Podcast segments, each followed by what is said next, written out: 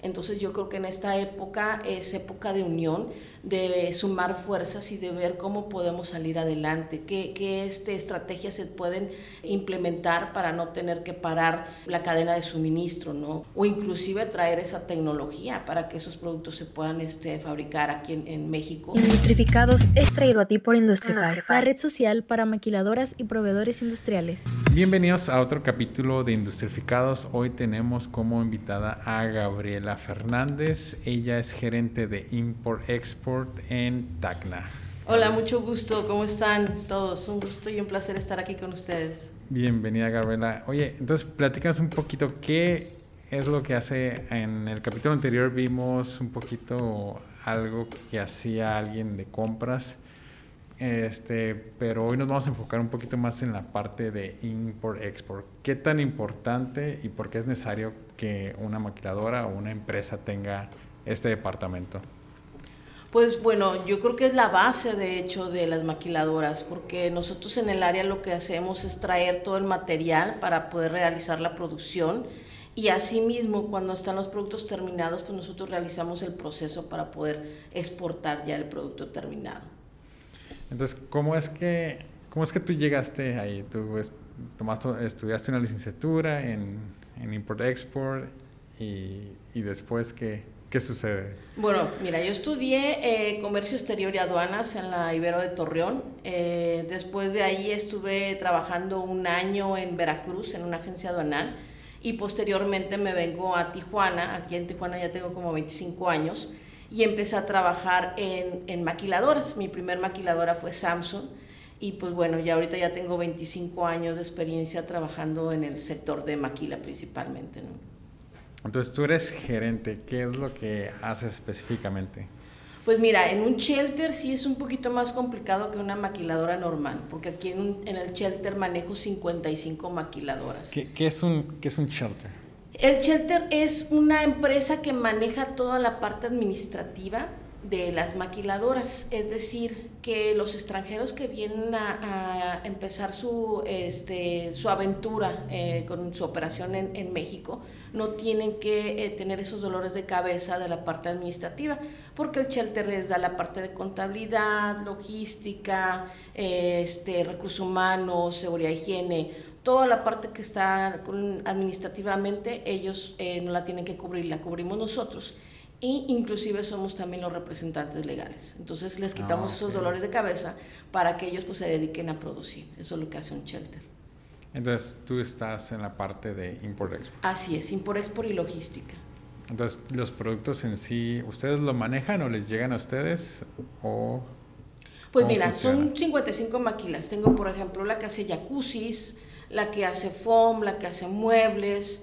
Eh, etcétera. Pero para que te des una idea, por ejemplo, en la que hace muebles, nosotros importamos la madera, los clavos, las telas, todo lo que es la materia prima, para que ellos lo procesen y terminen un mueble.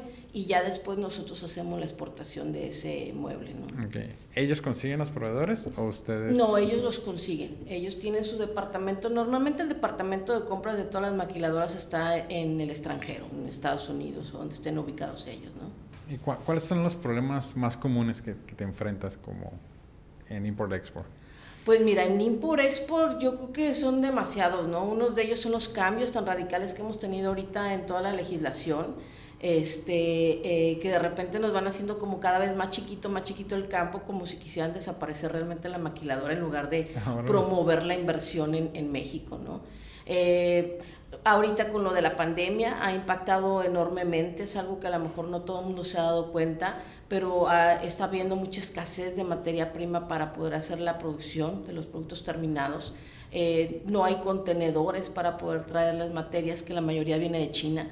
Y de hecho ahora con la pandemia fue algo que se descubrió, que eh, el estar tan ligados a una producción eh, de materia prima en China, pues nos hacía muy dependientes, muy codependientes a todos los países de eso, ¿no? Entonces también era una limitante. Yo creo que son de los principales problemas que traemos ahorita. ¿Y qué es lo primero, primero que les pegó?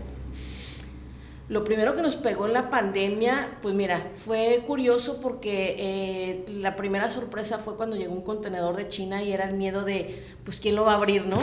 ¿Y, qué va a pasar cuando lo abras? No que tuviera el coronavirus. Sí, exactamente, porque pues no sabíamos cuánto duraba, cómo lo podías este, adquirir, ¿no? Si era simplemente tocarlo, pero pues obviamente un contenedor, aunque lo hubiera tocado una persona con coronavirus, pues dura de tres a, cuatro semanas en, en, el mar, ¿no? Entonces ya para cuando llegara pues ya había desaparecido. Pero sí fue bastante temeroso al principio el, el de que quién iba a abrir esos contenedores. fue así como, ah, pues háblale al nuevo. Sí, sí, así es, ¿no? Entonces sí, sí fue bastante impactante y luego ya después pues también fue el hecho de que pues muchas maquiladoras las estaban cerrando por no ser sensibles y pues con ello venían muchos despidos porque pues no todo el mundo pudo soportar el, tener que estar pagando los empleos, los empleos pues sin estar eh, produciendo, ¿no? Entonces sí fue bastante impactante también. ¿Cambió tus horarios de trabajo? En la parte de logística no, y de hecho nosotros no paramos de trabajar. O sea, a, comparación con otras maquiladoras que sí estuvieron más lentas, estuvieron trabajando desde casa, nosotros no paramos de trabajar.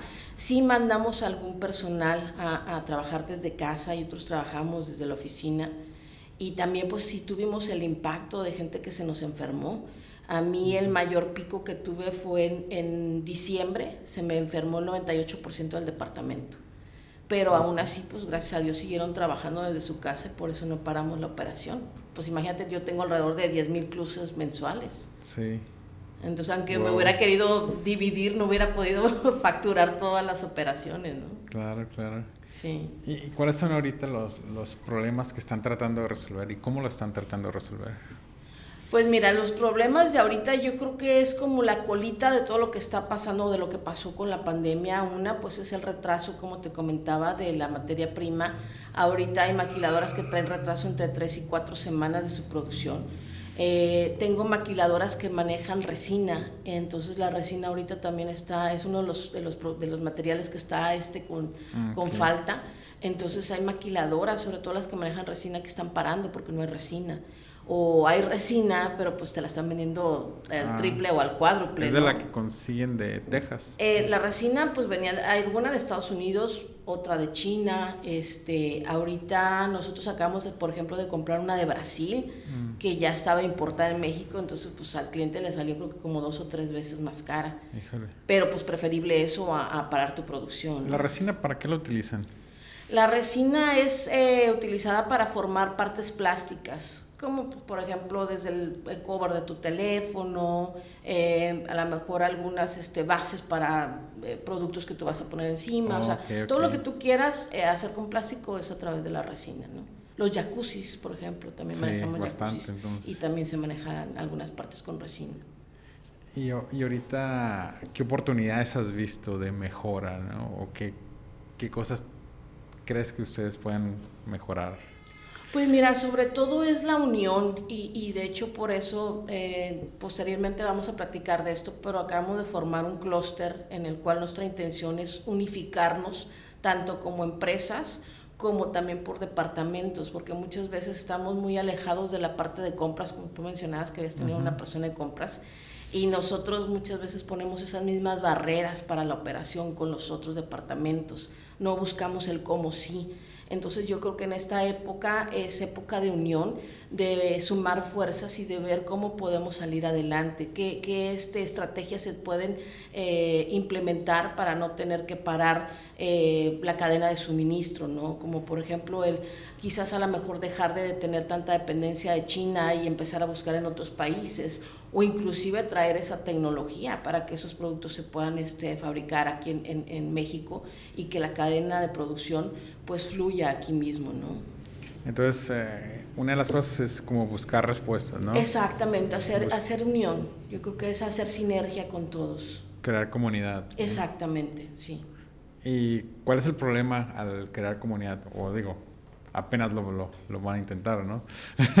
sí, eh, pues mira, yo creo que al principio es como la, la, la, la, retención de, no, yo no me quiero meter en esa parte, ¿no? Porque siempre hemos estado como muy separados pero yo creo que si empezamos como a abrir esas fronteras y, y, ya lo empezamos a hacer, porque en el, en el clúster pues hay gente de, de compras que está eh, en comunidad con nosotros los de Import Export, entonces ya estamos demostrando que sí se puede hacer esa comunión, ¿no? este, eh, y, y, yo creo que pues podemos tener más cosas positivas que negativas al tener esta unión. ¿Cómo nace? O sea, ¿recuerdas el momento en el que... Ah, ¿Cuál es el nombre de tu socio? Julio Cristian y Julio. Cristian y Julio. Ok, entonces, ¿Cómo llegaron a esta conclusión? ¿Están en un café o...? Fíjate que, que, todas las ideas por lo general que, que, se me han ocurrido han sido dolores de cabeza que he tenido, ¿no? Entonces en, en el shelter al tener 55 maquiladoras y que de repente pues convivo con 55 mínimo compradores o más eh, y ver de repente ese, esa barrera que existe entre nosotros, eh, pues dije, oye, ¿por qué no podemos unirnos? No? Porque al unirnos vamos a terminar quitando muchos problemas que hay encima. De repente los de compras eh, se les ocurre que encuentran algún producto súper baratísimo en China o en la India o donde tú quieras, lo traen y ya hasta cuando está aquí en la frontera, pues nos avisan y detectamos que no se puede cruzar porque nos falta un permiso, porque hay que sacar otro este requerimiento en México y ya lo que para él era una super oferta, pues ya le salió mucho más caro. Entonces, al ver esa falta de comunicación, surge la idea de por qué no empezamos a, empatizar y empezamos a unirnos, empezamos a capacitarnos. Tú de compras dime qué es lo que tú estás viendo que yo no estoy viendo, ¿no? Que a lo mejor es la importancia de la rapidez, la importancia de que estoy parando eh, líneas de producción si no cruzo en tiempo, y del lado de, nosotros el, transmitirles a ellos que existen unas normas internacionales que se deben de cumplir para que a ellos se les abran los ojos y antes de realizar cualquier tipo de operación de compra, pues puedan acudir a nosotros para que nosotros les podamos decir si sí se va a poder hacer el caminito o no se va a poder hacer, ¿no? ¿Y cuál es la diferencia, por ejemplo, este clúster binacional supply chain? Ajá. ¿Cuál es la diferencia de los otros clústeres que, que existen? Bueno, mira, los otros clústeres eh, creo que están como más abiertos en general. Nosotros estamos tratando de jalar a las personas de compras que de cierta manera hemos notado que no están tan involucradas en las asociaciones o en los clústeres. ¿Por qué? Porque de repente va más, que nada el representante legal, o a lo mejor también nosotros los de importes porque somos más metiches, o a veces hasta los de contabilidad, ¿no? Pero es raro que tú vayas a algún este evento y que digas, ah, mira, ese es de compras. A mí nunca me ha tocado ver a una persona de compras en los eventos. Entonces es tratar de jalar a esa gente que no ha sido partícipe de, inclusive hasta de muchas decisiones que tomamos y que si tuviéramos las herramientas y el conocimiento de ellos nos ayudaría también mucho el sumarnos para poder ampliar ese conocimiento que tenemos. ¿no?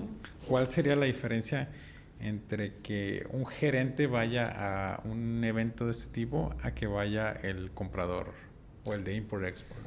Porque yo creo que a veces el gerente, inclusive hasta yo como gerente, desconozco en ocasiones muchas veces las, las, las situaciones que pasan en operación. Entonces el gerente trae como lo básico de todo lo que está sucediendo, pero no trae la realidad tal cual es.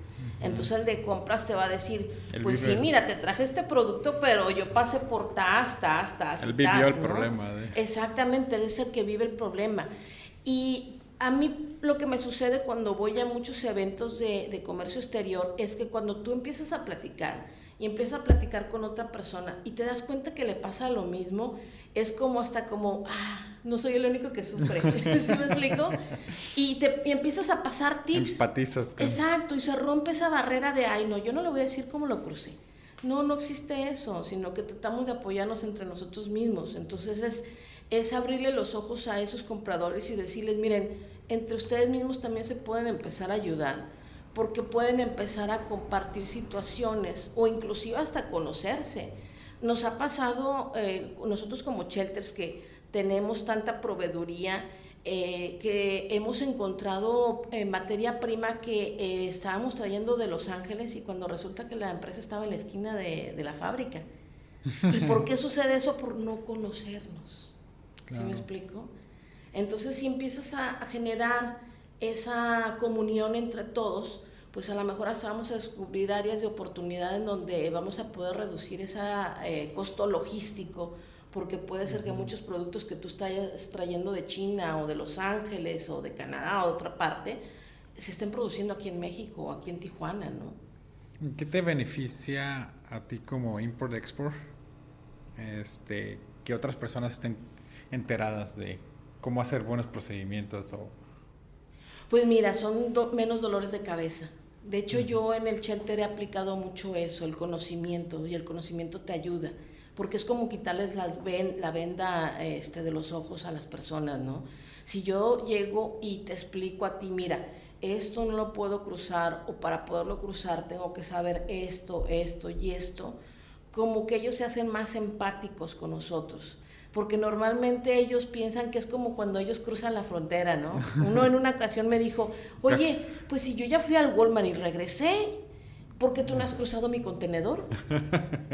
Entonces ya cuando yo le expliqué, pues sí, pero mira, al, cruzar yo el contenedor, pues hago un pedimento, hago una revisión, hago esto, esto y esto, y le empiezo a desmembrar todo lo que se hace y el por qué se hace. Ellos entienden más. Y entonces ahora ya se vuelven una ayuda para nosotros y me dicen, oye, ¿sabes qué? Vi que tal persona tiró esa materia prima a, la basura, ¿no?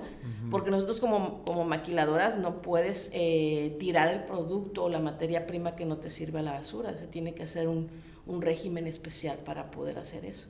Entonces, les creas esa conciencia. Entonces, yo creo que eso es lo que estoy yo tratando de buscar, crear esa conciencia en los demás para que a través de esa conciencia pues podamos crecer todos. Y ahorita tu motivación ha sido, me decías que era por un dolor que, que tenías, ¿no? Ajá.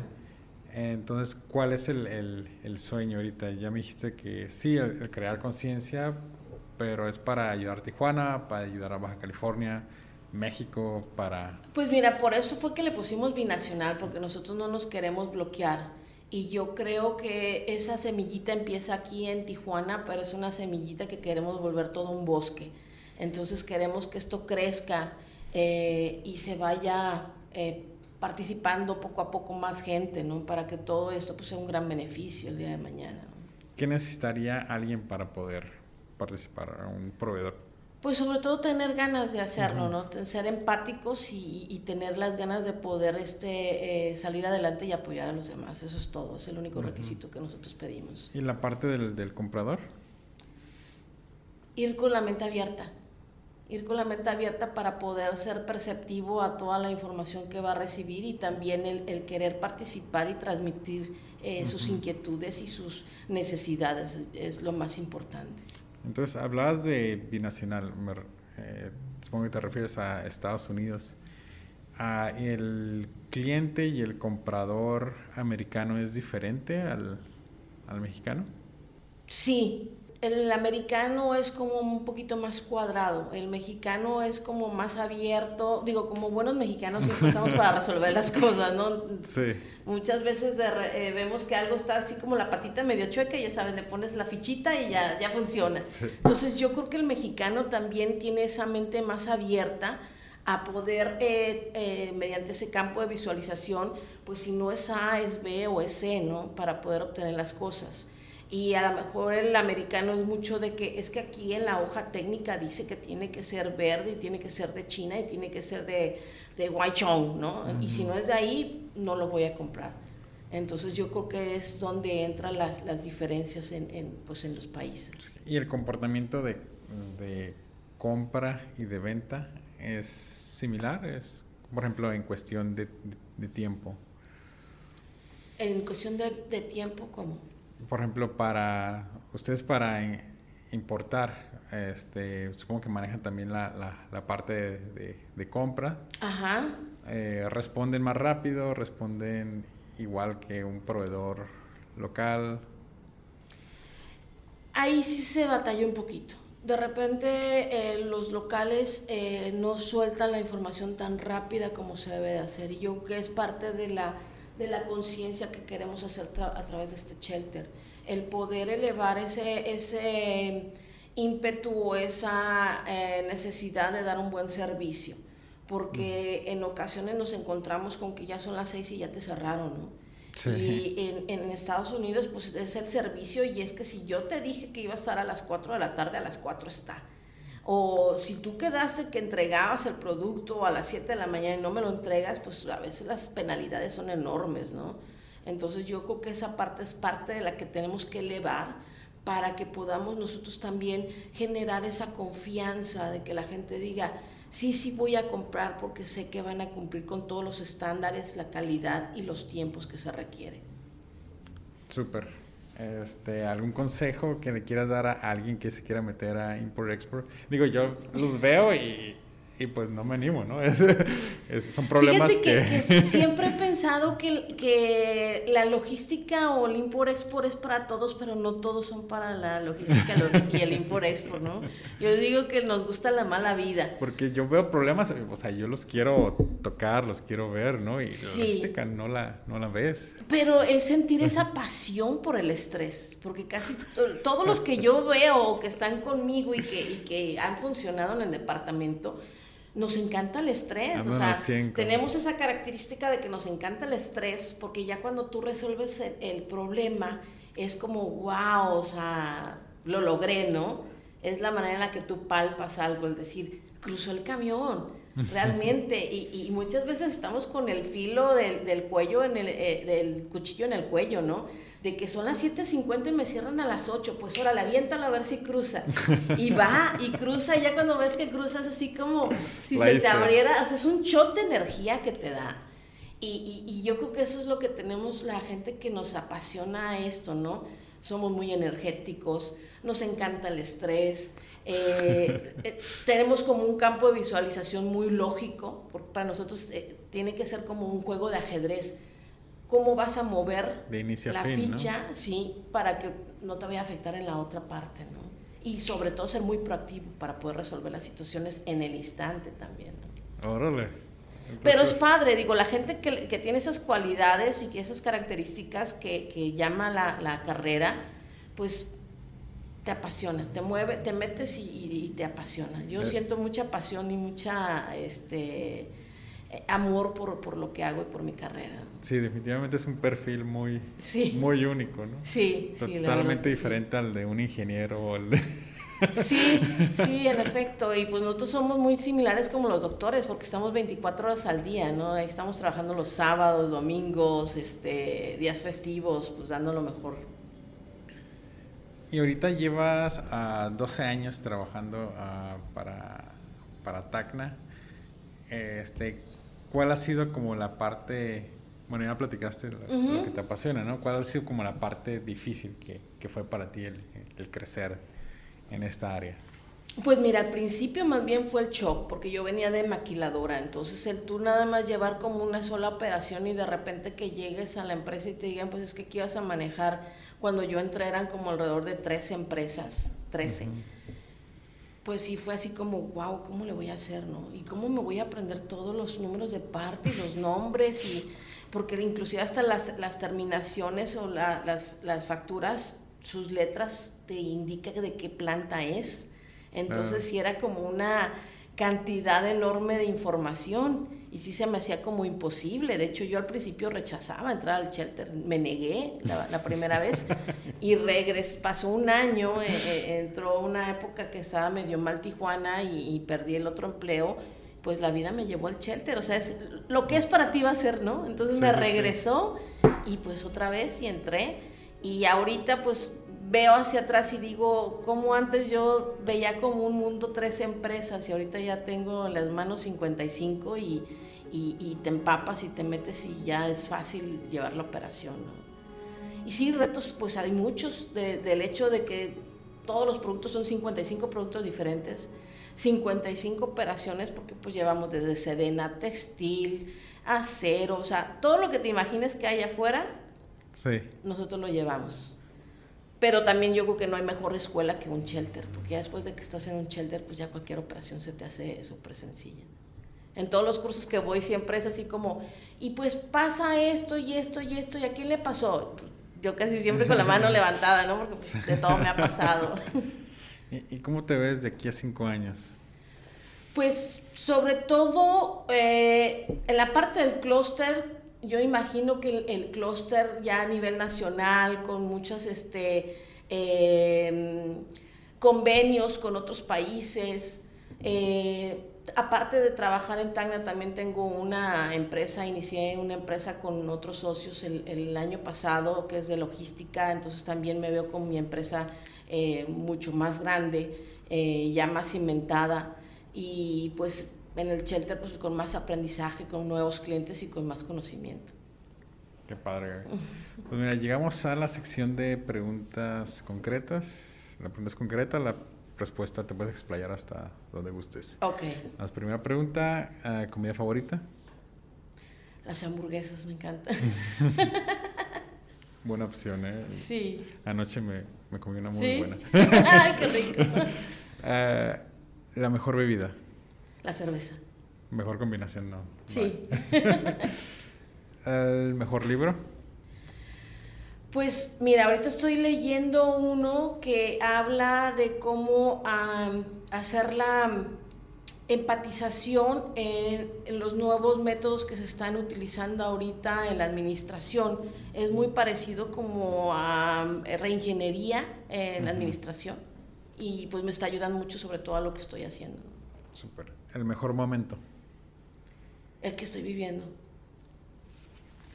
La mejor compra que hayas hecho con 100 dólares o menos. Ay, un boleto para San Francisco. Me encanta viajar. Oh, súper bien. ¿Y a menos de 100 dólares? super. Por eso fue una, oferta. Una ofertón. Fue una super oferta. La peor compra. La peor compra. Ay, un concierto, porque me encantan Los Ángeles, los Ángeles Azules. Y compré el concierto en diciembre y nunca pude entrar a escucharlo. Eso oh. fue súper frustrante. Eso sí es triste. Sí. si pudieras regresar al momento en que terminaste la preparatoria, ¿qué decisiones cambiarías? Ninguna. Estoy muy, muy satisfecha con todo lo que he hecho hasta ahora. De hecho, cuando yo salí de la preparatoria, yo iba a estudiar Derecho, yo no iba a estudiar Comercio Exterior. Y me gusta todavía el Derecho, ¿no? Pero Comercio Exterior apenas en ese entonces estaba abriendo. De hecho, uh -huh. fui la primera generación de la Ibero de Torreón.